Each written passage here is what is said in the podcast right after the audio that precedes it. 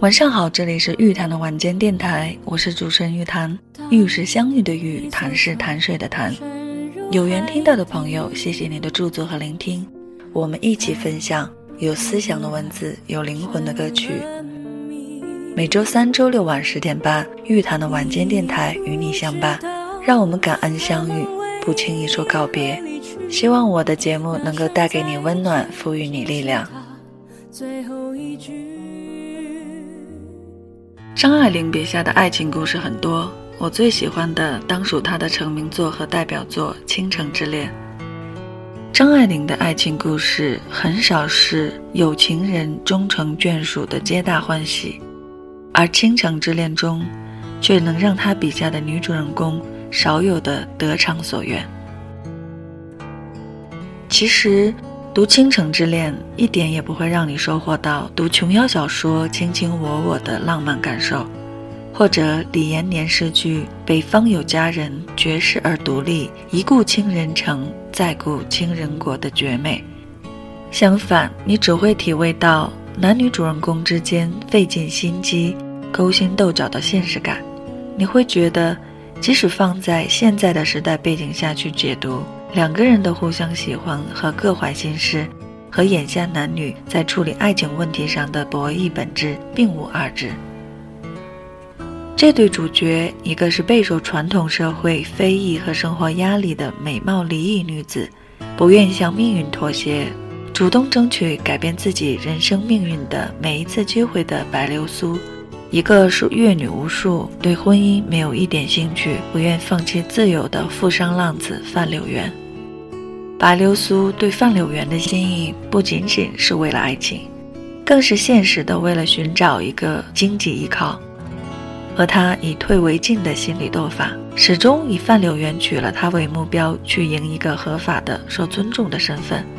而范柳原既想逃避婚姻的责任，又想拥有真正的爱情。但经历了城市陷落，看透了这个世界，看透了这个世界里的人，也读懂了自己对白流苏感情里的真心成分。就这样，两人在和平年代的你来我往，各有好感，互相试探；而在倾城之祸中，两个人的心紧密相连，才终于走到了一起。可以说，是一座都市的颠覆和战争慌乱，才成就了两人并不浪漫的爱情。书中是这样总结：他不过是一个自私的男子，她不过是一个自私的女子。在这兵荒马乱的时代，个人主义者是无处容身的。可是总有地方容得下一对平凡的夫妻。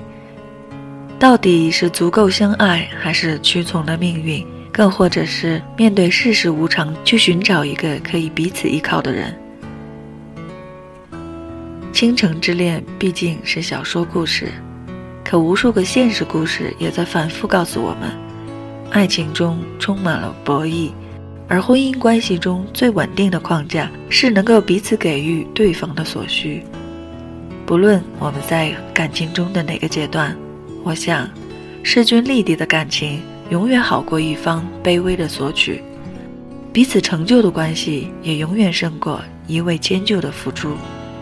可以这样说，我们每个人怎么去理解张爱玲的《倾城之恋》，也许就能读懂自己的爱情观、婚姻观。在这个冷暖自知的世界里，两个人能够相互扶持、互相依靠，共同面对命运的不可预知，共同抵御岁月的漫长悠远，才具有真正的在一起的意义吧。节目的最后一首歌。王菲的《爱不可及》，歌词中唱到：“一辈子三个字听来熟悉，没说然后就在一起。”伴随歌声，想去你的心底问一句：“你是谁的倾城之恋？谁又会是你的倾城之恋呢？”祝你晚安，期待我们下期再会。